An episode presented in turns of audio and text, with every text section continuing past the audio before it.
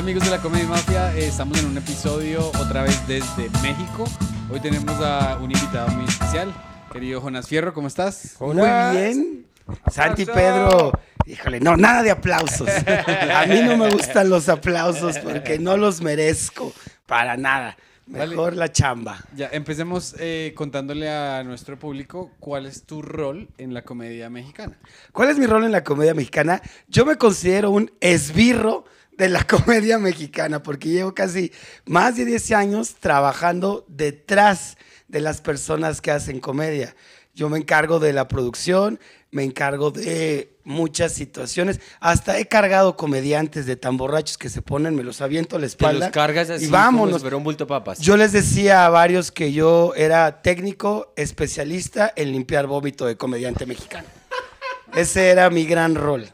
Ya, ya, ya. Y tú, tú empezaste eh, siendo aspirante a comediante. Yo esperé exactamente, este, yo, yo llegué, bueno, entre, para hacer un poco eh, en pausas la historia, yo estudié periodismo y hace 10 años eh, se empieza a hablar de stand-up en México. Yo trabajaba en un periódico que se llamaba Milenio y hacía mis prácticas profesionales, no me pagaban, era al que le decían, tú ve y trae los refrescos, tú ve y haz esto. Entonces un día mi jefe, que era un editor que también era locutor que hacía comedia, que se llama Jairo Calixto Albarrán. De hecho, esa sección donde yo trabajaba, que llegué ahí porque me asignaron ahí, era de las únicas secciones de humor que existían en periódicos en México en los, en los 2000. Este, se llamaba QRN del periódico Milenio. Entonces me dijo, eh, están haciendo stand-up. Y yo le contesté, ¿qué chingados es stand-up? No sé. ah, pues es un género estadounidense. Me dijo, si tú vas y haces una nota, te vamos a pagar 200 pesos. Yo dije, wow, 200 pesos. Lo voy a hacer por el dinero. Fui y para hacer el cuento corto, nunca hice la nota. No me pagaron mis 200 pesos, pero comencé a ir a, los, a este club, a varios clubes de comedia que había aquí, que fueron de los primeros, el Café 21 y este, ¿cómo se llama? El Virgol. De ahí empecé a hacer amigos, conecté un, a una persona que se llama Sofía Niño de Rivera, que me dio un curso de stand-up, del cual también tengo una anécdota un poco fea porque la llamé ratera. Ratera, pues es que los que enseñan, Sí. Los que enseñan de stand yo creo que la mitad son rateros, mitad si quieren hacer Claro, cosas creo, bien. creo que estamos en esa frecuencia. Sí, y cuando los primeros eh, clubs de comedia empezaron a a aparecer aquí en México, ¿quiénes se presentaban ahí? Pues éramos, éramos, o bueno, eran un grupo muy reducido que lo podemos contar hasta con las manos. Te puedo mencionar a Eduardo Talavera, eh, Alex Marín y Calel, ese güey, Juan Bueno, si, Carlos lo- si les puede contar con las manos, se te acabaron las manos. ¿no? Aquí está. No sé cuántos llevo, pero no. Con los dedos sí te quedan siete dedos. Y lo más chistoso que siempre éramos ellos, nunca había público. Yo era creo que de sus únicos públicos que había. ¿En serio? Se montaban allá como si fuera un open mic. Exactamente, open mic y hacían pequeños shows, pero público, sus esposas, sus novias y uno que otro amigo y algún despistado. Estamos, habla- estamos hablando de hace cuánto tiempo. Estamos hablando de hace casi 10 años, 11 años casi. O- ok, entonces antes de, que, antes de que procedamos con eso, tú dices que tomaste una clase con Sofía Niño de Rivera. Tomé un curso Un completo. curso de Curso de completo. es decir, que ella, en ese entonces, estamos hablando hace 10 años más o menos. ¿ella cuánto tiempo llevaba, Haciendo comedia. llevaba haciendo comedia en ese entonces? Pues eh, tenía alrededor de uno, un poquito más de tiempo y ya. Pero lo que tenía Sofía, nomás? ¿qué es lo que pasa aquí en México? Que es horrible. Sofía tenía esta, no sé cómo decirlo. Eh, todos sabíamos que Sofía había tomado cursos en Nueva York y en varias otras escuelas en Estados Unidos. Entonces, eso la certificaba para poder dar cursos. Claro, claro, claro, claro. Y, y a sabiendas que nosotros también no sabíamos qué era. O sea, Claro, sí, porque alguien llega aquí a México, o digamos, yo me- en Colombia la cultura es muy extranjerista.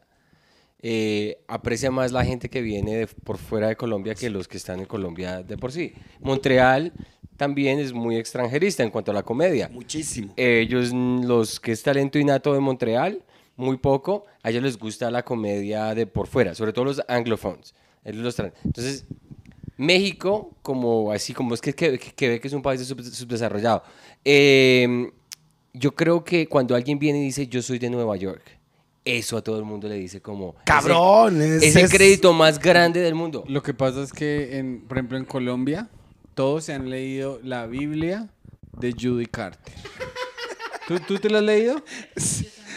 Creo que todos también. cuarto. Sí, güey. sí, sí. Pero allá yo no conozco el primero que se haya leído la Biblia de Yo Judy no, Carter. sí, eh, yo no me la leí. Yo, a mí me regalaron el libro de Judy Carter y me leí las primeras 10 páginas y yo dije, ya, o sea, yo no necesito saber más. Yo quiero montarme a practicarlo porque yo escuchaba mucho a George Carlin y George Carlin decía, la, la única manera de hacer comedia es montándote. Claro.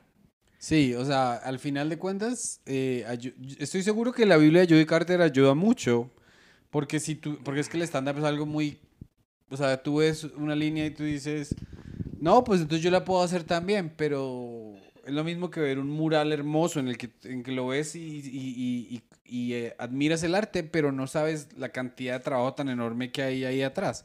Entonces, cualquier recurso que te dé como una estructura es válido. Yo Sí. estoy de acuerdo y de hecho con Coco Celis, hablando de arte, tengo siempre esa discusión y lo transmito y lo, lo paso a la comedia. O sea, obviamente existen personajes natos que pueden hacer comedia, pero hay una gran diferencia y te puedo decir que aquí de los comediantes que yo he visto a través de 10 años, sí puedes ver la diferencia entre un comediante que conoce un poco la técnica, conoce un poco eh, esta parte académica o esta parte de reglas en cuanto a saber qué es una regla de tres, qué es un rolling gag, qué es un punchline, cómo puedes hacer que tu remate se transforme en tal cosa, a comediantes que se suben por el placer, porque aquí existe algo que está muy de la chingada. En México la gente piensa que si tú eres el gracioso de la fiesta, party boy, eres excelente estando pero. Así de, ay, yo soy un hombre que en las reuniones familiares de Navidad soy muy gracioso. Súbete a hacer stand-up. Y ahí hay un error, porque ustedes mejor que nadie lo saben, yo lo he visto, yo las pocas veces que me subí y todo lo que llevo viendo comediantes, notas mucho la diferencia en cuanto a una persona, no es un ah, nombre peyorativo, improvisada que se sube así de hola, estoy, soy muy chistoso, a alguien que ya tiene un conocimiento de Yuri Carlan de muchos Claro. otros manuales. Claro, claro, claro. Yo estoy totalmente de acuerdo porque de hecho yo fui chistoso, pero yo no fui el payaso del, del- del salón. No sé si tú fuiste el payaso del salón. Yo siempre fui bastante mordaz e irrespetuoso con la autoridad. Entonces, Eh. Mordaz. sí, claro. Uh, Pero eso es cabrón. una estrella para hacer stand-up. Sí, a eso sí ya se sabe más o menos. exacto. Sí, Pero eh, yo tengo algo, eh, yo te quería preguntar. eh, cuéntanos qué aprendiste de la veterana de un año, Sofía Niña de Rivero, y por qué la llamaste Te voy a ratera. contar por qué. Este, y esto, y esto es conocimiento general para no, no ponerte en una situación Sí. incómoda. no, no hay ningún problema. Eh, ya. Se- se- eh, primero que todo, ya nunca va a ver esta verga. Es- Estoy, estoy con Pedro también. Ella, ella no le entra a YouTube en el, av- en avión, el avión. Tiene avión privado, pero el avión no tiene wifi. Y, Y le va la verga a tiene ese YouTube. Premium, Sí, sí, entonces sí. No, no nos va a ver. Nah, y lo sabe, lo he platicado. Yo entré a este curso con Sofía y era un curso que para ese entonces era muy caro, valía 8 mil pesos. Yo conseguí que el periódico me pagara la mitad y yo pagué la otra mitad. Voy a tratar de hacerlo muy resumido. Llegué el primer día y el primer día era un glosario de términos de stand-up. Punchline, remate, rolling gag. Y yo dije, ok, eso lo puedo buscar en internet. Segunda clase. O sea, ellos a que ella le sacó fotocopia a la Biblia, a la Biblia de Judy Carter y a la verga y te sí, la vendió. exactamente. Y yo en ese tiempo, reportero, mordaz, con ganas de investigar y con muchas sensaciones de conocimiento, dije, mal. Segunda clase, videos, George Carlin, videos. Así, videos como... O sea, en, en la clase era solamente Sí, ver stand-up. Y todavía decide, si tienen YouTube y si tienen una computadora y diga, oiga, yo gano muy poco, no tengo una computadora. No me importa, tienes que ver estos videos. Esa fue la segunda clase.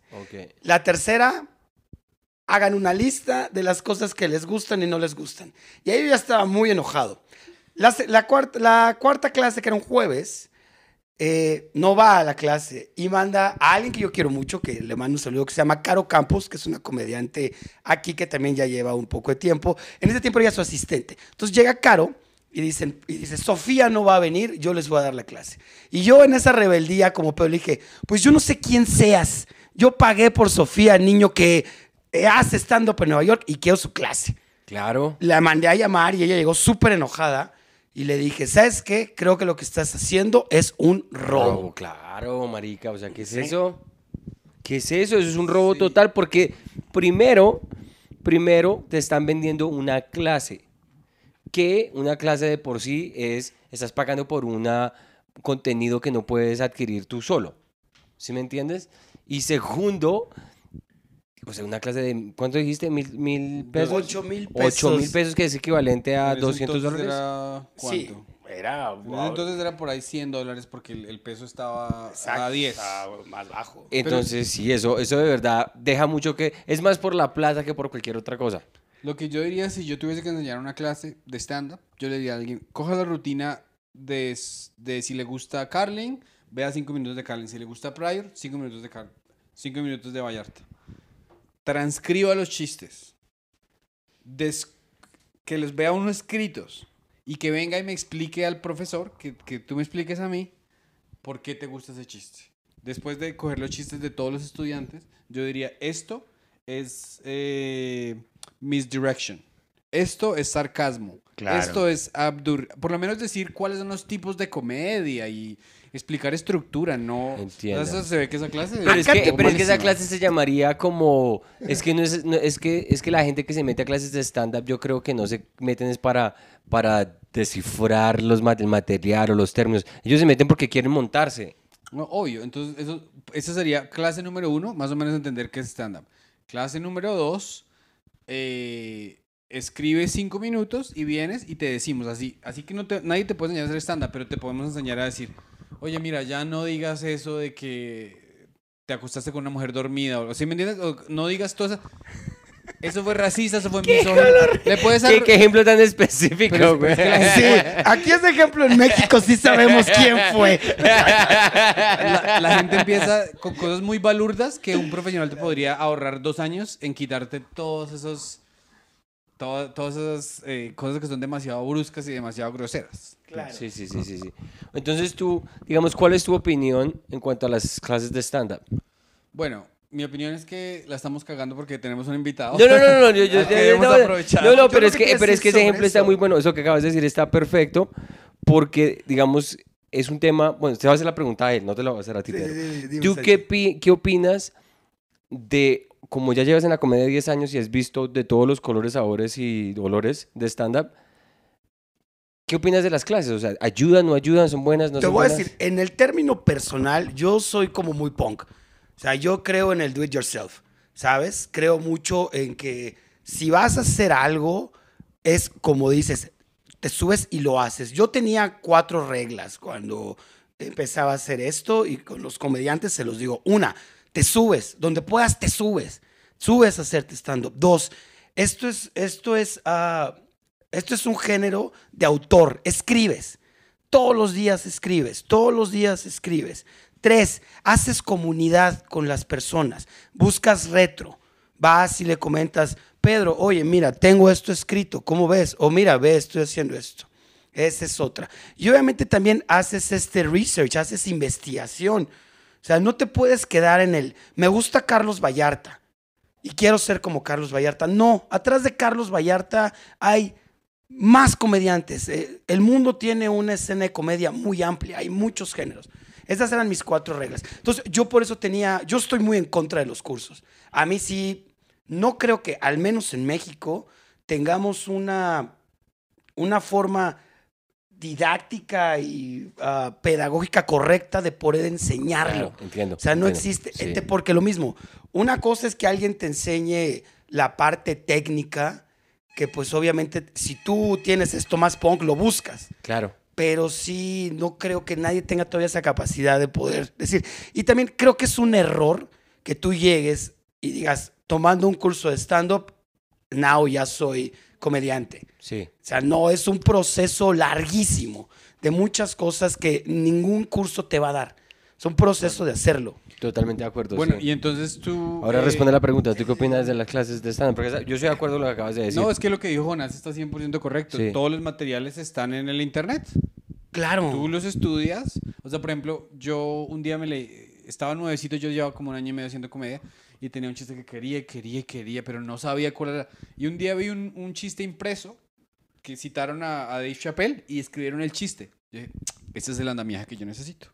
Claro. Entonces, ¿qué pasa? Que si tú vas a estudiar cine, tú no te puedes ver 30 películas y decir, ah, ya, ya, ya sé cine. Porque Sí, es que, Exacto. porque es que el, el arte te, ensimi, eh, te, te, ¿cómo se dice? Ensimismar, no, o sea, te absorbe y tú estás disfrutando el este, pero no estás viendo el andamiaje. Mientras que si coges un guion de Sí. un show de televisión y le haces la, el- el- el- la escaleta en reversa, ah, escena 1 pasó esto, escena 2 pasó esto, escena 3 pasó esto, ya te estás saliendo y estás mirando todo desde afuera de una manera en que la puedes analizar. Claro. Entonces, pero eso todo lo puedes hacer tú solito. Ahora, yo creo que también aquí en México pasa algo que es una frase muy común que tenemos.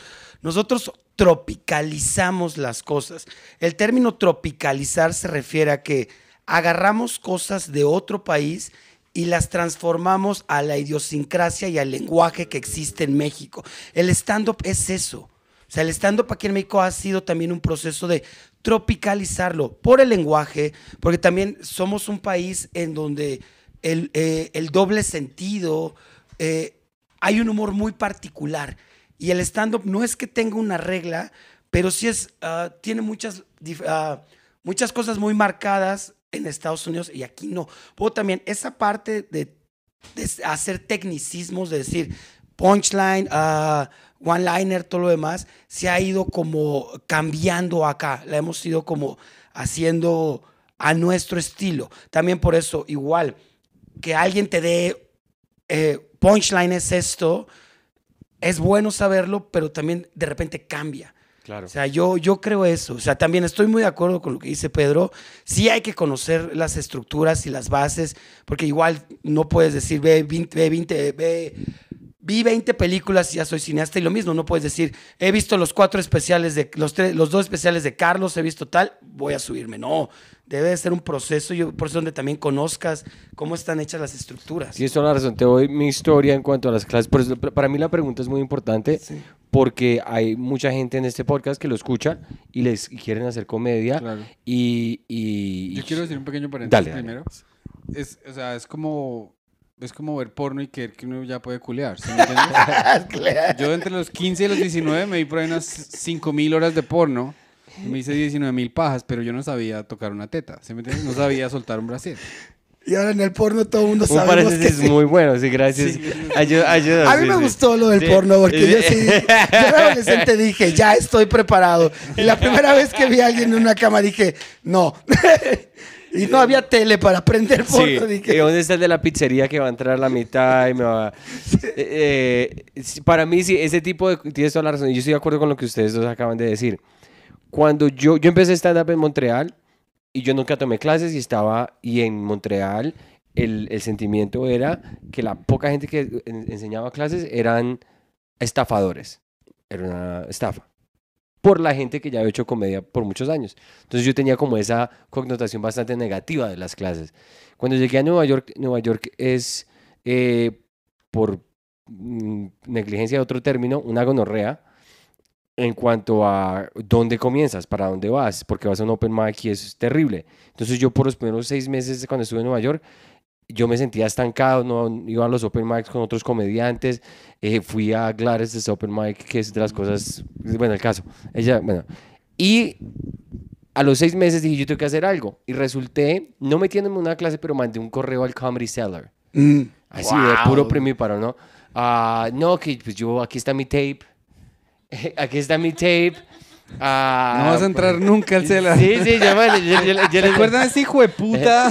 en el 2013 les mando el tape y, y me responde alguien del Cellar y me dice, well, but, you know, yeah, you, you do stand up, but, but, you know, if you want to improve on your stand up, eh, aquí está el- las clases que tenemos nosotros. Y me mandaron a el- las clases de Rick Chrome, que es el que hace las clases del Comedy Cellar. Y yo, qué putas tan irrespetuosos. Oye, no, qué polite. Porque aquí. Por no respondieron. Es- es- te sí. así, Aquí te dicen, eres un pendejo, no sirves para esto. Y cualquier comediante aquí te baja la autoestima hasta que digas, ok, no, ya No, sí, voy fueron- a regresar a vender Fueron dogs". supuestamente polite y me respondió Rick Chrome. Y él me dijo, bueno, tú ya haces, haces stand-up. Lo único que te sugiero que si quieres venir aquí y hacer como auditing de la clase y participas. Y si, y si yo te ayudo, pues me pagas. Algo así fue la vaina. Y yo fui con un escepticismo terrible a la clase.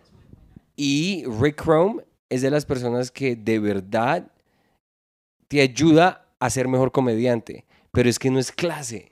Ya, ya, ya. ¿Sí me entiende? O sea, él no es clase como tal, sino que él te está como, déjame ver tu material. Aquí te- le llamamos tallereo. Sí, exactamente. Eso, él te introduce el concepto de tallerear más no de... Y él se frustra mucho con los, con los principiantes. Pero es que es una cosa muy diferente tallerear a que alguien diga, yo sé stand-up. Y te voy a enseñar stand-up. Sí, Dios, sí. ¿Sí me entiendes? Hay muchos. Yo, aquí, a mí y a Carlos Vallarta nos daba mucha risa, que lo igual te cuento. Salía un chico de un taller y esto es verdad. A los cuatro meses anunciaba su taller y ponía un, un póster en Facebook y ponía clases de stand-up, eh, delivery, eh, apreciación de la comedia, posición del escenario. Entonces, una vez Carlos y yo agarramos el póster de uno de estos comediantes y lo cambiamos y le pudimos a poner así de clases de stand-up, meditación en yoga, o- origami, cómo limpiar tus sábanas, cómo no perderte, cómo, cómo que no te roben en el club. güey. Es, era absurdo, era así de, querido, llevas tres meses haciendo stand-up y ya quieres dar un curso de stand-up. ¡Wow! A eso voy yo. Y entonces, em, ¿tú cuánto tiempo llevas? ¿Cómo se llaman los espacios que tú manejas? Yo se llama eh, Woco y 139, pero t- también está, bueno, de lo que llevo, comencé en el primer teatro que permitió hacer stand-up en México, en Ciudad de México, perdón, que se llama el Foro Shakespeare.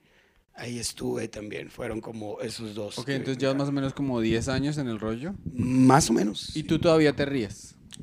Sí me río, pero me río afuera con ustedes cuando son mis amigos. Sí, sí, sí, sí. Ya, o sea, como que tú estás trabajando y tú no- ya no le pones, o sea, como que eso ya no está sonando. ¿Sabes qué pasa? Me, tengo dos cosas. Cuando están arriba, y yo sé que está mal, disfruto mucho, pero estoy más preocupado ya por la parte técnica. O sea, yo ya lo veo con más tecnicismo en cuanto a, está bien el audio, Santi está bien iluminado, eh, Santi se escucha muy bien, eh, no hay problema con eso. Eh, cuando trabajo me paso a eso. Igual, cuando tengo la oportunidad de ver comediantes, lo mismo, ya pienso más en, en la situación de, ah, aquí está haciendo un rolling gag, aquí pienso, estoy viendo cuál es la estructura. Te voy a decir por qué. Porque con Carlos y con Coco, también lo que yo llegué a hacer es que ellos llegaban y me daban su, ah, su borrador de su rutina. Entonces yo comenzaba a leerlo y a tratar de darle estructura. Porque otra de las cosas que yo empecé haciendo cuando trabajaba en las grabaciones de Comedy Central aquí es que cuando tú llegabas a México, yo era el primero que te hablaba. Llegabas a Comedy Central, entonces te decía, necesito que me entregues tu rutina escrita. Ya me la entregaban y ellos pensaban que yo la iba a corregir o que iba a cambiar algo. Claro, claro. Pero no era verdad. Lo que yo hacía es que dividía un poquito eh, premisa, remate, para pasárselo al director de cámaras y el director de cámaras supiera, aquí está haciendo un remate, ahora, ahora entra el punchline, para poder hacer los juegos de cámara. Entonces yo por eso también conocía mucho las rutinas de los comediantes, porque me sentaba y le decía, ah, ok, esto es tu premisa y tu remate, tu punchline es este. Ah, ok, perfecto. Ya lo daba yo, lo entregaba en bloques a el director y el director ya sabía en qué momento iba a hacer los encuadres o los cambios de cámara. Claro. Entonces también por eso...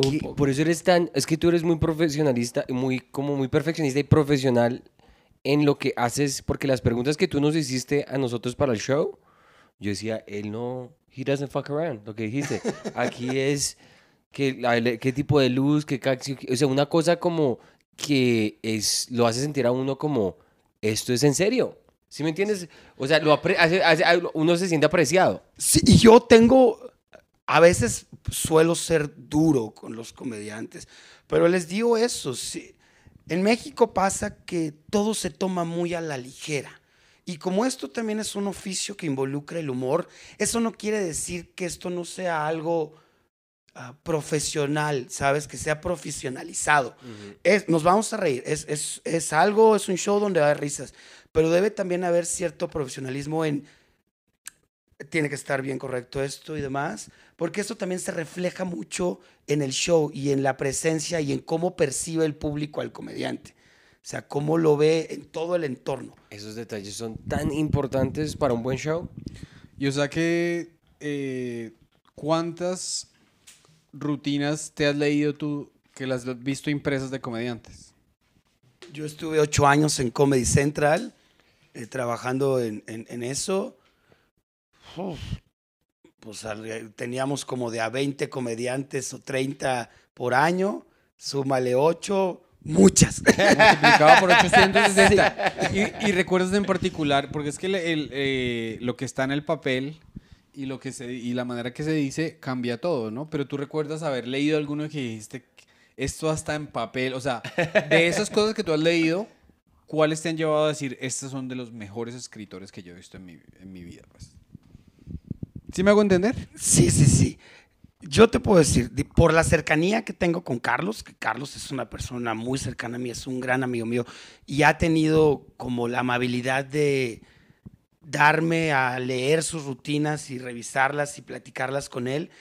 Él, eh, él tenía un chiste sobre espacio-tiempo, de ah, hablando sobre teoría de relatividad y Einstein y cosas así, que yo lo vi y dijo, eh, eh, ¿qué es esto? Esto no se va a reír. Y el chiste remata con algo así como estacionamientos y es una bomba. También yo creo Sí. que Ricardo Farril tiene como cosas que parecen muy burdas, pero tienen una profundidad muy interesante o tienen unos remates muy explosivos. Eh, Juan Carlos Escalante también, eh, a él le decimos que es el puto genio, porque él es la comedia alternativa.com, es so- alternative comedy. Juan. Carlos Escalante. Sí. Sí, porque nosotros le... eh, alguien Juan le Carlos iba a venir hoy, pero le- se presentó un problema. ¿Sí? Sí. Ah, ¿y que entonces toca para el lunes de pronto? Yo, ahí quedamos hablando, sí. Listo. O para la próxima, porque... Te tengo que quedarte hasta el lunes porque necesito co-host. ¿Sabes qué sí te puedo decir de lo que estamos diciendo? Y más allá de acordarme o no acordarme de una rutina, lo que sí te puedo decir es que en esos años sí puedes distinguir la pluma, el texto de un comediante de la ciudad a un comediante que viene fuera de la ciudad. Mm. ¿Por los errores de ortografía? Por los errores de ortografía y por cosas que ya no existen en la ciudad. Ya no hay caballos, ya no tienen que estacionar, ya hay cosas que le dices, ya no tienes que eh, eh, meter tu popó en la... Aquí hay baños y hay agua. ya como que venía de comerme a mi prima mi burro, cabrón. Exactamente. Así No, a mí me ah, hace que esta prosa no es de ciudad. No, Vienes de Monterrey. no sé qué es, pero algo me dice. Esta lírica es. Había una revista de arte que se llamaba Tierra Adentro, que era una revista de arte y de escritores que hacía eh, recopilación de artistas de, provi- bueno, de fuera del, del interior de la República. Y sí podías ver cosas que decías, "Mm, un momento, aquí en su comunidad no hay agua o no hay luz. Pero, no, eso pasaba. Sí, marca. Es muy marcado aquí eh, la pluma eh, en cuanto a las personas que vienen de fuera, a las personas que vienen de México. Ninguna es mejor. Todas tienen Claro. su, su de- gracia y sus defectos, diferente. pero sí son marcados. Claro. Y en, en términos de un comediante que tú hayas visto al principio, y- porque uno siempre tiene la, la opinión, ¿no? Uno juzga. Claro, Hasta el primer día uno dice, juzgar. pero es que está muy malo. Uy, sí. O sea, hay gente que es mala, hay gente que es muy mala. Pero alguien que tú has visto al principio que dijes, este no tiene, este, este no lo tiene. Y después de cuatro años te sorprendió y se volvió un duro. Y- ¿Quién? y- Cuéntanos ejemplos de eso. Sí, porque son ejemplos muy buenos. La gente creía, pues para, para legitimizar la que dejas de decir, Hannibal Buress, que es uno de los genios en la comedia de Nueva York en los Estados Unidos, mucha gente decía, este man es muy malo, güey. Y fue el que desbancó a Cosby. Entonces, sí, eso existe. Con lo que ves, y no es que lo vuelva a sacar, pero de verdad, es verdad. Pero no te escondas. O sea, mira, es que eh, te veo como muy incómodo con te este puedo tema. contar, te puedo contar una anécdota. ¿Sabes quién? Carlos Vallarta. ah, Sí, señor. Qué bueno. A Carlos, yo, la primera vez que yo intenté hacer un show de stand-up, yo trabajaba en una revista y esa revista hizo una fiesta de aniversario en un museo aquí en México. Y yo con otros comediantes propusimos hacer stand-up. No nos dieron muchas facilidades, pero conseguimos el espacio. Juntamos a cinco comediantes, entre ellos Carlos. Carlos apenas iniciaba. Eh, se hizo el line-up de quién iba a empezar y yo le dije a otro comediante que se llama Macario, que es, eh, tenía un poco más de experiencia, me dice, ¿quién va a ser primero? Y le digo, Carlos, porque es el más malo. y me dice este, no, no, voy yo primero que soy el mejor, porque a Carlos el público se lo va a comer, se lo va a comer, se Sí, sí, que sí. lo van a Lo van a matar, sí, sí. Ese show nunca funcionó, pero a mí la forma en que Vallarta ha evolucionado me parece algo fuera de este mundo, porque él era inclusive visualmente muy difícil. Él salía descalzo, con el pelo hasta ah, tapado, hablando así, no se entendía. Y lo mismo, esa es otra. Carlos, su humor era, era algo que hace 10, 8 años no entendíamos. Claro, Era claro. algo que decías, es muy malo, es muy malo. ¿Por, por qué habla de cosas? ¿Por qué no me, mejor dice algo chistoso? Claro. Y Carlos, tras mucho tiempo, también tras un proceso de subirse más, ahora es el monstruo que es. Sí, es que Carlos, lo que acabas de decir, el material de él era lo que eh, creo que lo hablamos con Coco en, en un episodio. Es, es un material muy intelectual, o sea, es un material que tú dices. Sí, o sea, yo no me atrevo hacer ese- esa premisa. En este momento en mi comedia, yo veo una persona, escucho una, persona como Carlos y lo hizo en inglés. Chistes avanzados, de eso que tú dices, wow, se fue Carlos, allá. Carlos es muy chistoso porque yo, yo un día le dije, tu comedia es como llegar a un restaurante muy fancy, comenzar a comer caviar y de repente te- se vuelve en una torta de jamón, porque así lo haces. Súper fancy al principio y de repente su remate ya es algo demasiado popular. Sí, y sí, es sí. mucho su magia. Pregunta, ¿has comido caviar tú? Sí, y soy Ah, vegano. Entonces ya Fino. Es que, es que me recordaste del señor de aquí, de un señor que trabaja aquí en este hotel. El señor me dijo, no, un, un mesero, que un mozo me estaba atendiendo el señor y muy amable y todo. Y pues yo le hice buena propina y todo. Y el señor me dijo, eh, ¿ya decidió turistear en el bus ese de dos pisos? Y, y- y me dice, eh, como los de París, pero aquí también tenemos. Y yo le quería preguntar, yo le quería Es lo preguntar, mismo. cuéntame de tu puto viaje a París a ver qué verga.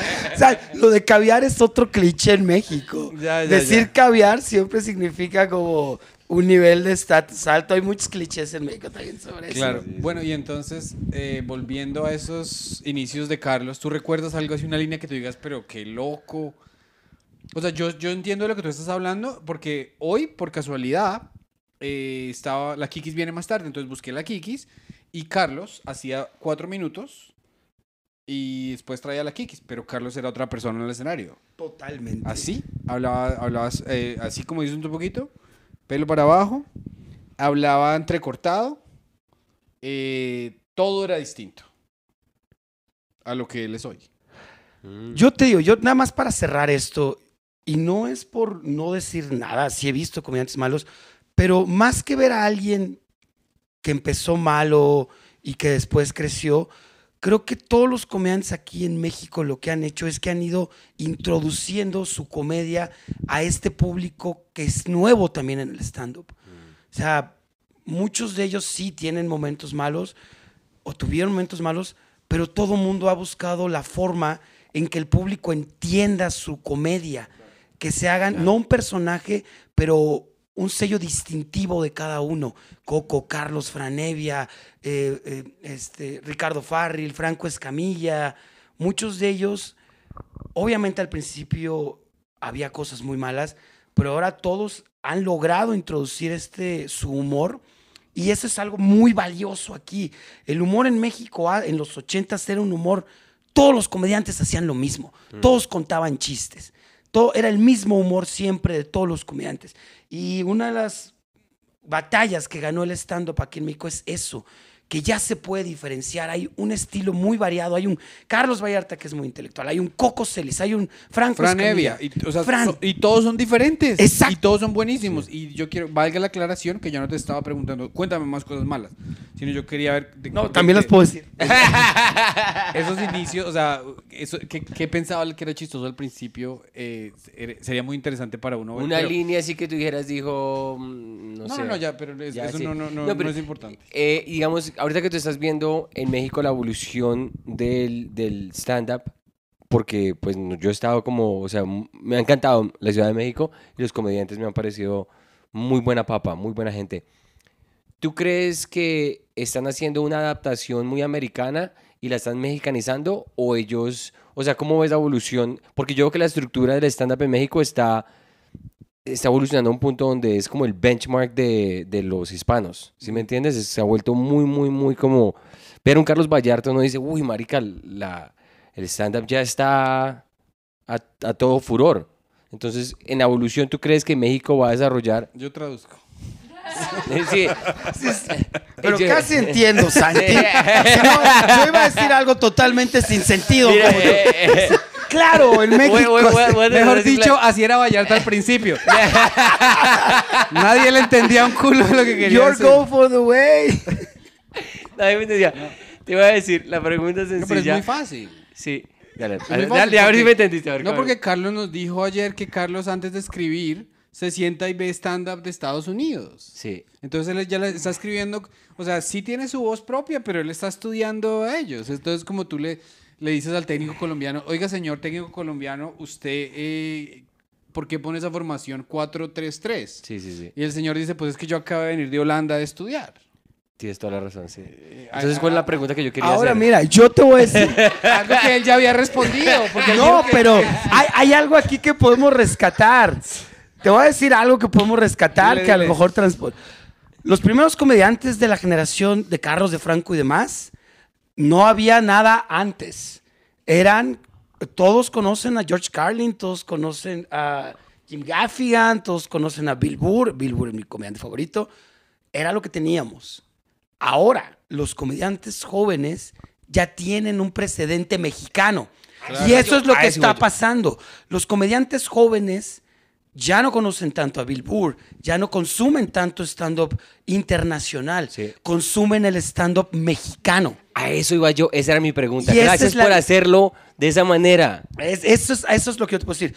Todos los comediantes que sí ya llevan un poco más de tiempo, sí, tienen una escuela y tienen este bagaje de conocer a comediantes internacionales. Los muy jóvenes ya no los conocen tanto.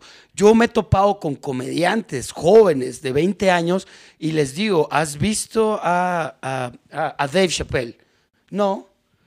¿Cómo que no has visto a Dave Chappelle? Si quieres hacer esto, no o a George Carlin o a Eddie Murphy, o a infinidad que hay de comediantes. Y no solo estadounidenses, también argentinos, colombianos, españoles. No los, no los conocen. Entonces, es- eso es como yo te puedo decir. Comediantes un poco... Y no los hace ni mejores ni peores que los nuevos. Claro. Solo es verdad. Ya tenemos un precedente aquí. Ya tenemos un Carlos Vallarta, un Richie Falemás. Y estos chicos nuevos ya quieren ser ellos. Y olvidan también, y es lo que te decía al principio, olvidan también que atrás hay mucho más. Claro. Mucho, mucho más. Claro, es como que... Les agradezco por rescatar esa pregunta. de No, verdad. o sea, como que todas las artes se influencian porque, por ejemplo, eh, García Márquez dice que si no hubiera William Faulkner, no hubiese habido García Márquez. ¿Sí me entiendes? Ya, sí, ya sí. le preguntarás a nuestros escritores más contemporáneos que te van a decir si no hubiese habido García Márquez, no sería yo. Entonces lo que tú estás diciendo, ¿no? Carlos se alimenta de allá, pero alguien se está alimentando de, De Carlos, Carlos. y el siguiente se va a alimentar de él. Entonces es una fusión hermosa porque sí tenemos Sí. tradiciones como la colombiana de cuentería, pero le- entonces los colombianos jóvenes están aprendiendo de los colombianos veteranos que son cuenteros Claro. y están estudiando también a Bill Burr. Entonces, eso es- Claro, y ese es, ese es el complemento. Ya estoy siendo yo muy mamón aquí hablando de No, cosas es que así. eso No, es. pero este, eso es que es este les digo, yo no soy comediante. A veces me río, a veces no. Pero este, pues sí, tengo como ese bagaje y lo veo porque pues es mi trabajo diario. Claro. Es ver estos O sea, cuentos. Y estoy cuál, de acuerdo. cuál es tu, cuál es tu, así, tu cosa favorita de trabajar con, con los comediantes? ¿Qué es lo que más te gusta? Ay, son, te voy a decir algo que a mí me da, es como muy sentimental. eh, y que es de las cosas que me hacen eh, vibrar mucho. ¿Me Y ustedes, unos- me unos clics, por, Por favor, se va a empañar esto. La primera persona, la última persona, y ustedes lo vivieron conmigo, que ven o que escuchan la voz antes de subir es la mía. Tengo la gran fortuna de que yo soy la última persona que ustedes escuchan o ven antes de subirse a hacer un show. Entonces, para mí eso es muy gratificante, porque de cierta manera siento mucho cariño y mucha apreciación y siento que soy de ayuda para ustedes, porque a lo mejor estoy mal. ah, mi labor también es estar al lado de ustedes y decirles, diviértanse, todo va a estar bien, vamos a hacer un buen show. Soy como ese apoyo. Y, al- y la otra gran ah, satisfacción es cuando ustedes bajan, yo también soy la primera persona que ven. Y soy la persona que les dice, muy bien. O si quieres hablar de retroalimentación también. Eso para mí es muy satisfactorio. Y no lo tiene mucha gente. Te aconsejo que dejes de fumar, porque si no, la próxima vez que volvamos va a ser. Bienvenido al escenario. Carlos Vallarta. Yo no puedo hacer la voz de traqueotomía. ¿Cómo se hace esa voz? Ah, ¿Cómo se hace esa voz? No sé, güey. No, pero es muy lindo lo que acabas de decir. Es muy lindo Sí. porque. No, pero claro. tú eres único. Porque no todos, cuando tú vas a trabajar en un club como tal, no todos te dan como ese calor y esa bienvenida de que necesitas, que se te ofrece. Sí, no, es todo lo contrario. Tu, tu cargo aquí se llama que, en- o sea, en inglés se llama como que talent, eh, club manager, el manager del club y el talent booker, ¿no? Sí, exactamente. Es el talent booker. Y, y sí, el, eh, Los talent bookers en New York ni siquiera le hacen eye contact con uno, no hace contacto. No, ellos son así como que hay 3.000 hay 3.000 que me están fastidiando y no les contesto. Obviamente tú también debes tener así como un influyente que te mucho. Y, y, y la pregunta va a lo siguiente. Si supongamos que un comediante nuevo viene, ¿no? Pasa por el club, tú no estás muy ocupado, le puedes dar tu atención y te dice, amigo Jonás, eh, sé que conoces este espacio, yo quiero ser comediante, quiero progresar. ¿Qué me aconsejas que haga yo para ser buen comediante? ¿Qué le dirías tú a esta persona? Ah, pues lo que decía. Las eh, cuatro reglas. Exactamente. Busca dónde subirte. Eh, siempre hay. Y también lo mismo. A, a mí me gusta pensar como muy punk. Si no te dan el espacio, créalo tú. Hazlo, eh, do it yourself, ¿sabes? Si no te puedes subir a tal lugar, crea tú un espacio. Busca un lugar. Hazlo tú. A mí me gusta mucho esa gente que llega y me dice, no me dan oportunidad de subirme al 139 o a tu club, pero tengo este espacio que yo busqué. ¿Quieres ir a verlo? Por supuesto. Y si necesitas ayuda, yo te ayudo, cabrón. Yo le digo eso muchísimo a la gente de Nueva York, porque mucha gente se pasa meses y meses y meses quejándose de que por qué a los menos graciosos les, están dando más shows que a mí. Y los vuelvo a ver en seis meses y se está quejando de la misma mierda. Y yo camino con el barrio con ellos y le digo, mira ese bar, ese bar que queda al lado de tu casa, está vacío. Ahí no hay nada. Ahí te dejan hacer show. Y no entienden. Ay, pero es que Pepita está muy popular en TikTok. Y entonces por eso Pepita está en Caroline este fin de semana. Pues, pues Pepita, Pe- Pepita no te está dando un motivo de envidia. Pepita te está dando una fórmula de abrirte los espacios. Y pero es la también, gente no ¿qué quieres? ¿Qué quieres? ¿Quieres ser un comediante o quieres ser famoso, cabrón? O sea, esa es la verdad. ¿Quieres ser un TikTok? ¿Quieres tener redes sociales? ¿Quieres, ¿Es lo que quieres?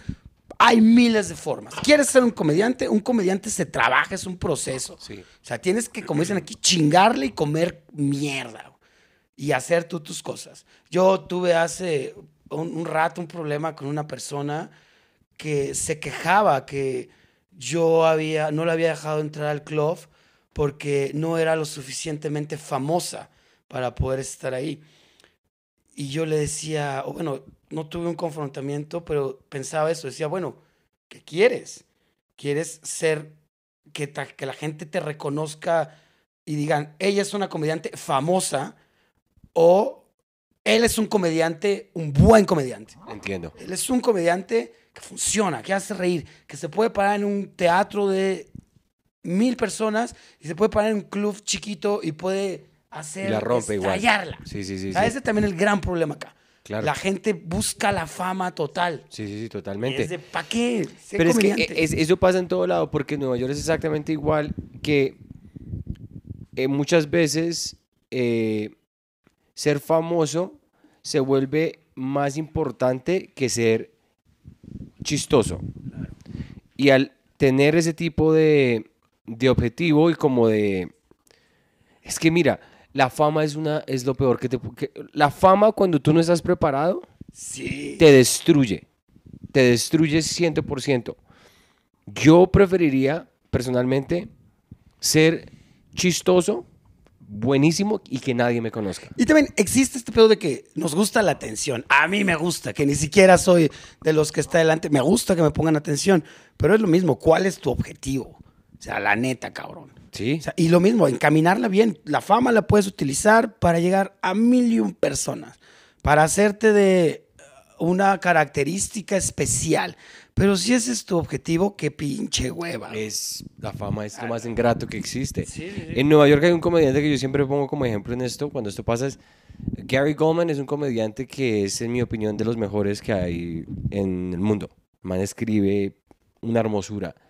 Y él no lo conoce la gente como conocen a Gaffigan, como conocen a Chappelle, como conocen a una cantidad de gente, y lo lleva haciendo la mayor, la, igual de tiempo a ellos. O Dave Attell, por ejemplo. El man es de los mejores comediantes que ex- han existido y mucha gente no lo conoce. Yo prefiero, mi gol sería ser como ellos y no ser como un Kevin Hart. Sin desmeritar nada lo de Kevin Sí, Hart. claro. Bueno, y por ejemplo, eh, en Nueva York, ahí se conoce que todos los comediantes ya, ah, llevas nueve, llevas diez, ya, hablemos de comedia. ¿Sí me entiendes? Ya. Sí.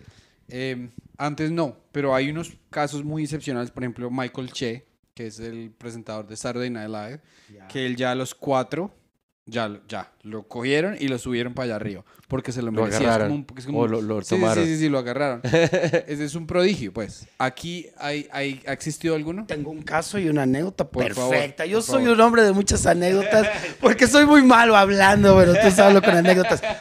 Ray Contreras. Ray Contreras es un comediante muy popular aquí. Estábamos haciendo, estaba a punto de hacerse una grabación de Comedy Central. Eh, dos comediantes se habían cancelado, no recuerdo por qué, y una noche fuimos al Woco, a este comedy club. Se sube esta, esta persona, Ray Contreras, era su primera noche de hacer stand-up, lo vimos y lo vieron también la gente allá. Ven, así lo jalaron de su primer open mic No. a pasar a grabar Comedy Central. Pero el vato es, es, es un prodigio, es un comediante. No es, bueno, no me gusta hablar de prodigio, es, es nato. Tiene una capacidad, un timing impresionante, una capacidad eh, de agilidad mental, una gracia. Es, son casos, es muy específico y es el único caso que yo conozco de alguien que yo haya dicho, wow.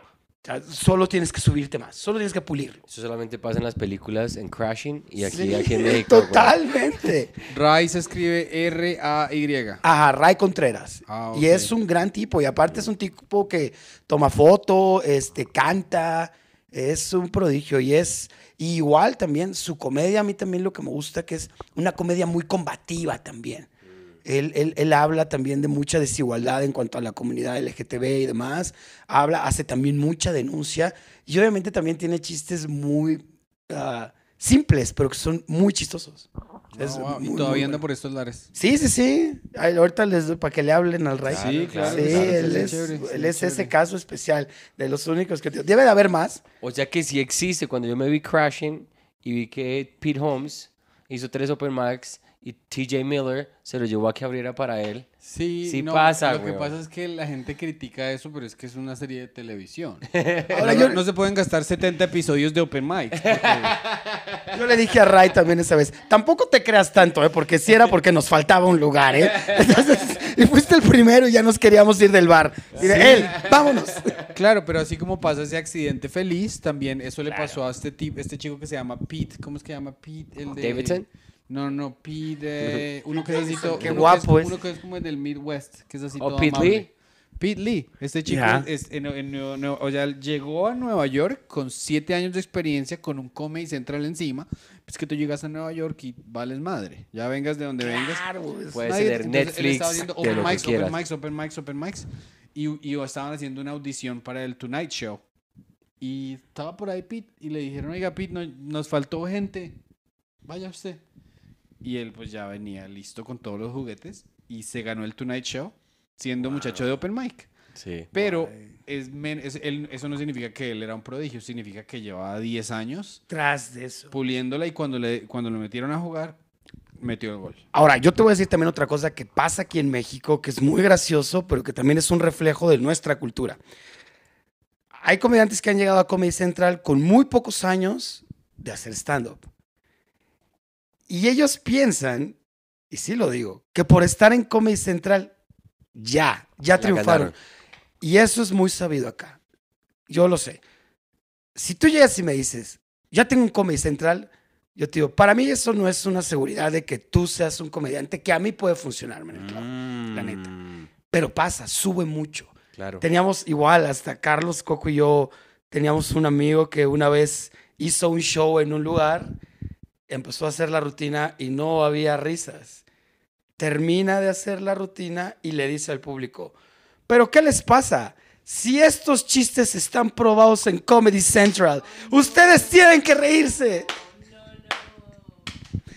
Exacto, pasa en México que aquí muchos comediantes piensan, ya estoy en Comedy Central, yo ya soy un comediante que voy a hacer reír a todo mundo. Sí, es el ego, es el Comedy Central, es, es el ego que... Sí, es muy malo. dice, yo aparecí en Comedy Central, entonces todo el mundo me debe algo. Es como ese sentimiento. Por eso Nueva York me encanta porque de verdad le importa un- a, cual- a cualquier booker, es que puede ser hasta un booker de un bar show, le vale verga lo que hayas hecho. Porque yo he conocido gente que ha venido de Canadá con MTV, Comedy Central, eh, una cantidad de Netflix. Llegan allá No, y es que también otra cosa, a mí algo que me parece raro es que, eh, no sé si Comedy Central aquí obliga a los comediantes a que diga buenas noches Comedy Central. Esa mierda no tienen, eso no tiene, eso no, eso, eso tiene, eso no tiene absolutamente nada de sentido. Jamás había notado fuera- eso. Ni que uno fuera esclavo de ¡A Comedy! Central, lo que verga, es el público que está ahí. Pero es como que los tienen con un rifle allá, que tienen aquí el, el láser aquí. Bueno, papito, Unas usted- estaba y les cogía el libreto y decía eh, por arriba, buenas noches, Comedy Central, y listo. Hágale. tiene ya, triunfar. No sé, me parece muy raro, güey. Marica está, por eso tú eres un, tienes un cerebro tan brillante, güey. No, pero es que me, parece, me pareció muy raro porque es como que, bueno, Comedy Central se le- el, el dueño de Comedy Central se le pone a mamar a los comediantes antes de poderse subir al escenario. Y. No sé por qué cuando, tú hagas, cuando tú hagas el Comedy Central en español, Pedro, por favor. Digo, Comedy Central, métase un palo.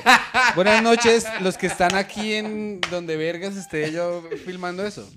Ay, marica. Em, O sea, ¿Cuál es la respuesta, Jonas? no, no, ¿Sí no. es no, obligación? ah, ah, Quiero oye, seguir trabajando en Comedy Central. No puedo responder eso. Es que me parece re nazi a lo bien, me parece muy nazi, güey. Pero, vo- Eso está- pero volviendo al rollo de, de la calidad y el estar en, una, en un programa que a veces no tiene conexión, porque eh, es algo que yo leí en un libro sobre la historia del stand-up, de un señor que estaba en Nueva York, un señor muy famoso, se fue a grabar a Los Ángeles y volvió al Comic Strip en Nueva York y le dijo a su amigo, oye, me fue muy mal. Este programa se llamaba Una noche en el Impro. Yo me fue horrible. Y el amigo fue después y lo vio en televisión y dijo, pero tú de qué estás hablando? Si te fue muy bien. Y lo que pasa es que lo, pueden coger cualquier basura porque ya se gastaron el dinero invirtiéndola y lo pueden editar con risas. Mm. ¿Sí me entiendes? Entonces eso no es, o sea, Qué la eh, chingada. porque ya cuando estaban, cuando fue el boom, cuando ya se estaba explotando el boom en los Estados Unidos, pues ya estaban poniendo a cualquier pelele a subirse. Y en post edición lo hacían ver gracioso. Claro. Y por eso fue que se por eso fue que se explotó la burbuja. Porque ya lo que estaban haciendo era como que es muy barato poner un huevón aquí enfrente de un muro con un micrófono. Y poner el laugh track. Y entonces la gente ya dejó de ir porque la gente sabe discernir cuando es algo, es algo bueno y cuando es algo malo. Acá sabes qué pasó Eh, hablando de Comedy Central y ya si no me dan empleo ya no me importa. Yo generaré mi propio empleo. pasaba algo y era una leyenda que había entre los comediantes y también entre los que hacíamos producción de Comedy Central. Esta leyenda de, se llama aquí pagar cuota. Y pagar cuota se refería a que en las grabaciones de Comedy Central tenía que haber alguien gay, alguien gordo, una mujer, alguien moreno, alguien... es- O sea, había que tener ciertos estereotipos. Claro. Entonces, eso fue como muy sonado. Y sí pasaba. sí, era verdad. Sí. Ya, ya, ya. Y yo llegué a ver también comediantes cuando estuve en Comedy Central que sí, que de veras no estaban preparados para estar ahí, pero tenía esto que era alguien afroamericano, o era Sí, alguien claro. moreno, o era alguien con sobrepeso, o era una mujer, o era Una alguien variedad, gay. sí. O sea, no demerito el trabajo, pero sí era de... Y es que es algo que es mucho, esa cuota existe en los Estados Unidos, en Nueva York, todo es muy, muy, eh, ha sido, se ha convertido muy, muy como pre- predominante en la industria. Eh, el, el, el, el festival de comedia más grande que es Just for Laughs, eh, ellos tienen eso mucho en cuenta. Claro. Entonces, eh, cuando tú no eres una minoría visible o cuando no tienes, eh, o sea, tienes que chequear una cantidad de boxes para que ellos te miren. Entonces, el material, el contenido como tal, se ha convertido, yo creo que para la industria, en algo secundario. Eh, ahorita están llenando todas estas reglas sociales y ya ponen el contenido, ojalá el contenido haga el matching de lo que, Obviamente. de lo que es la persona culturalmente. Y lo que es tan lindo del free market de la comedia ahora en YouTube es que ya se vale verga. Porque si tú eres chistoso de verdad, puedes ser cualquier persona, de cualquier color. De acuerdo, sí, Y sí. si la gente tú le pareces chistoso, te van a seguir. Obviamente. Sí, claro, claro. Oye, y volviendo a lo de, tú hablabas que hace 11 años eran eh, los comediantes y sus esposas y tú er- eran el único público. Lo mismo pasaba, digamos, en Los Ángeles, que era eh, el Comedy Store, estaba muerto. Ese, ese culo, o sea, le estaba telarañas creciéndole. Después volvió Joe Rogan, explotó el podcast de Joe Rogan y la gente empezó a llegar a ese club, ¿cierto? ¿Cuál es la transición de el stand-up aquí que estaba como bien caído ahora que está súper explotado? ¿Qué, qué, qué pasó que lo llevó a donde está ahorita? La televisión. ¿En serio? En México tenemos una tradición de televisión muy amplia. Somos un pueblo que fue educado por la televisión muchos años. La gente, aunque existe YouTube, aunque existe Netflix y demás, la gran mayoría de la población sigue consumiendo la televisión, sea televisión nacional o sea televisión por cable. Lo que llevó al boom de aquí fueron las grabaciones de Comedy Central, y antes había un programa que se llamaba Stand Parados, que lo hacía este personaje que a mí me repugna, que se llama Adal Ramones. Fue el primero en hacer, intentar hacer un show de, de stand-up, de comediantes de stand-up. Eh, y eso medianamente hecho bien y también era un melting pot de comediantes de stand-up y comediantes nosotros le llamamos de la vieja escuela, old school, ¿sabes?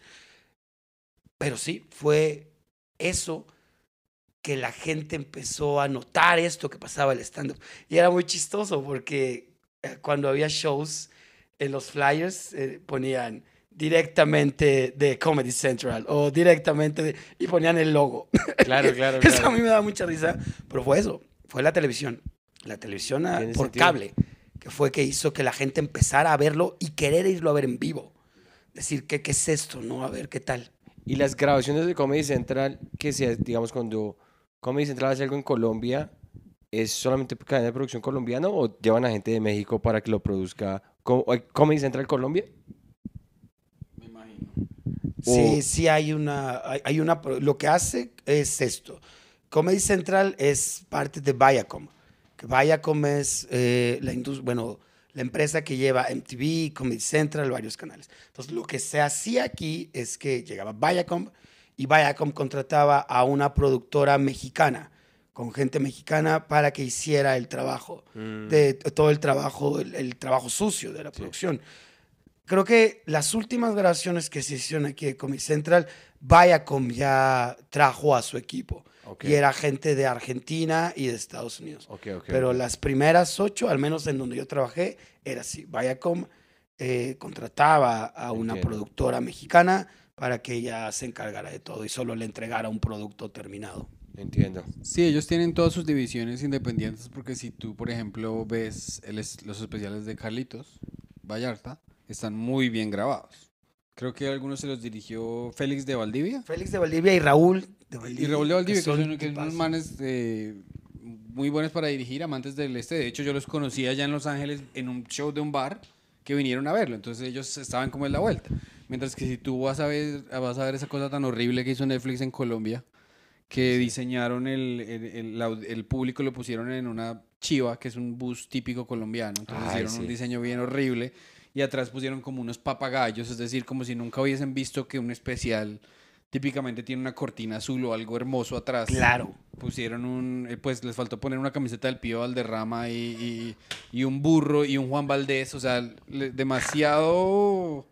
¿Estereotípico racista? Sí, o- no, ordinario e irrespetuoso con el talento. Claro, Imagínate, o sea, tú es que tú nos preguntaste, mira, ahí está, eh, es una pared y te gusta la luz, ¿de qué color quieres la luz? Eso es lo último que tienes que tienes que, que, que darle a un comediante para que sea bonito, porque si le pones otros adornos, de hecho le estás haciendo daño Claro. comediante. A no ser de que el comediante los Sí, haya exacto. pedido, que nunca pasa. No, no creo que nadie vaya a pedir un bus. Sí, no, yo, yo tampoco creo. O sea, los, los, que, los comediantes que se paran en buses porque les toca pedir monedas, ¿sí me entiendes? Sí, sí, claro. No van a querer ese hijo de puta recuerdo. güey. De no me trague ese hijo de puta, pues que yo mendiqué mucho. Oye, y tú me contaste que tú fuiste como, eh, trabajaste con, con Carlos en, en giras y, y muchas cosas, ¿no? Sí. ¿Cuántos años llevaba Carlitos cuando empezó él a hacer? Más o menos llevaba unos cinco, Uno- unos cinco. cinco o seis años haciendo ya stand-up y viviendo el stand-up. Cuando igual eh, tuvo Raúl y Félix, que ya, ya mencionaste, que aquí son dos personas que también han estado muy involucradas dentro del stand-up en México. eh, ¿Ellos fueron performance alguna vez? No. ¿O solo, Solo? Félix. Félix todavía, Félix todavía, lo hace. todavía, todavía hace stand-up. Ok. Eh, eh, Raúl no, pero Raúl pues sí está, eh, iba también mucho a todos los clubs y demás. Sería chévere tal vez invitar a Félix. Sí, sería los increíble. los dos, yo te puedo decir, yo los quiero mucho. eh, trabajé con ellos en los dos especiales de Carlos. Son amigos también muy queridos porque pues han estado también desde que inició esto. También me ha tocado trabajar con ellos en otros especiales de Daniel Sosa, este, eh, que han estado ellos de Alexis de Anda. Pero bueno, eh, ah, Ah, cuando estos tengo que cuando ah, sale la oportunidad de, de- de hacer Netflix con Carlos es cuando Carlos comienza a, a explotar y comienza de verdad la situación de hacer giras, de empezar a hacer tours, Claro. porque eso también era impensable. Cuéntanos Claro, de claro. esas experiencias. Híjole, hay demasiadas, hay Dale. muchísimas. Por ejemplo, yo recuerdo una, hablando de especiales de Netflix, grabamos el, el, el Amores de Putos. Y al otro día, este, teníamos que ir a un show a Puebla. Y justo en ese show a Puebla nació el nombre de su siguiente especial que se llama Furiañera. De hecho, ¿Te tatuaste? sí, Ah, mira. lo tengo tatuado. Furañera. Ajá, es el segundo especial de Carlos. Furiañera. Ah. Sí, hay, hay mucho que contar sobre esos tours. Es un título hermoso, dale, dale. Ese, y te voy a decir cómo nació ese título. Eh, íbamos a este show en Puebla. Yo tengo un mote aquí eh, que se llama El Borracho Violento. Yo era una persona muy agresiva. Practicaba box y era muy peleonero. Entonces, eh, teníamos... No me lo imagino. Sí, sí, sí, era muy agresivo. Entonces teníamos este juego, Carlos y yo, en donde se supone que íbamos a hacer un Street Fighter, en donde yo tenía que pelear con todos los comediantes y al final tenía que golpear a Franco Escamilla. Era algo muy estúpido. Entonces, otra comediante que dice, que se llama Grecia, dijo, bueno, pues ¿cómo le ponemos esto? Furiañera. Y a Carlos le, le encantó el nombre y utilizó eso. Es muy bueno. Sí. Pero ¿Y digo, ñero, ñera tiene la misma connotación que tenemos en Colombia? Sí, que es Como de algo- pueblo, o sea, ah, exacto, sí. algo de... Y, y otra cosa también más técnica que me pasaba, ya habla- hablando otra cosa con- en, en los tours de Carlos, y también con Coco. Con Coco también salíamos mucho de tour. Una vez fuimos a un bar a hacer un show en Veracruz. Eh, se hace el soundcheck, eh, pero Carlos estaba muy cansado. Entonces me dice, ah, ve tú con Coco a hacer el soundcheck. Ah, correcto. Y también son cosas que vas aprendiendo también en tour y en la parte de producción. Hace Coco, era un stage pequeño, hace Coco el soundcheck y todo bien. Aquí hay que aportar que Coco es una persona muy chaparrita. Sí, sí, aquí muy, estuvo, aquí muy- estuvo. Aquí ajá, estuvo, muy- sí. Y Carlos es muy alto. Entonces yo hice el soundcheck, todo bien. Comienza el show, sale Coco, todo perfecto. Y sale Carlos y teníamos muchos problemas con el público, muchos problemas con el audio, así. Y Carlos está muy molesto, muy enojado. Claro, claro. Yo no sabía qué hacer y de repente volteo y veo que las bocinas están arriba de, del micro. Entonces lo que pasó es que con Coco no había un problema porque la altura no permitía que llegara, pero como Carlos es más alto, el micro está más alto. Ay, claro, O sea que a. Coco toca llevarle un banquito. Exactamente. Para hacerle el soundcheck desde el banquito, bueno, Coco, ahora eres Carlos. Qué risa. Qué chico. Ay, qué chico. Sí, muchas cosas Qué que rico. pasaron. Qué chico con Oye, que. Coco es brillante. Ese especial que yo me vi en YouTube de Coco. Ah. Hermoso. Buenísimo. buenísimo. Ah, el- la, la chingada del pantano. Sí, Ahí sí, también sí, trabajamos. De hecho, Carlos es el director y productor de ese especial. Tío, Ah, yo ¿Él lo dirigió? lo dirigió, lo co-dirigió con otro amigo comediante que se llama eh, Ángel Briones el Patán. Ya, ya, ya. Él también fueron los dos y estoy yo también ahí. Este, de hecho, hay, hay un crédito mío que me daba mucha risa porque dijeron, bueno, ¿de- ¿a qué ponemos a, a Jonás? Tenemos que ponerlo algo en los créditos y dice Gaffer. Y dije, ah. Ah, bueno, ahí está Ahí bien, se acá. redujo, solo soy Gaffer Boy. Hay, hay un comediante en, eh, pues, eh, famoso en todo el mundo que se llama Russell Peters. Sí. Entonces Russell Peters dice que él estaba haciendo un show en una universidad para siete personas un día. Pues triste, ¿no? Y después alguien, eh, sin su permiso, subió sus clips a YouTube. Y el tipo, sin haberlo sabido, se volvió viral. Y fue al siguiente show y estaba teteado. ¿Eso, ¿Eso llegó a suceder con Carlos alguna vez? ¿Qué, qué pasó así como que esto y después salió Netflix y ¡pum! Sí, pero pasó, an- eh, pasó antes con algo en YouTube. A Carlos, fuimos, porque yo lo acompañé, a un, había un intento de late night con un vato que se llama René Franco. Platanito. Eh, no, eh, es peor que Platanito. y ya ser peor que Platanito, ya. Pero bueno. Y ah, fue Carlos este late night. eh, y a mí me da mucha risa porque creo que se hacen muchos late night. Va el comediante y dice su rutina, pero la dice como si estuviera en una charla, ¿sabes? Entonces Carlos hizo eso y ya él tiene un chiste que decía que es alérgico a muchas cosas, a bombas y demás, a misiles y demás, y al final remata diciendo, pero lo único que lo matan son las cosquillas. A mí me parece, y se lo dije, es un chiste muy estúpido. Te quiero mucho, Carlos, pero, pero se hizo muy viral. Muchísimo. Ese chiste. Esa participación, ese clip en YouTube. Wow. Y eso, ¡pum! Hizo que antes de. Netflix. Y esa es otra cosa que yo también quería tocar. Aquí también ah, la, la- la- las redes sociales, eh, la generación del YouTube, la generación de las plataformas son el público.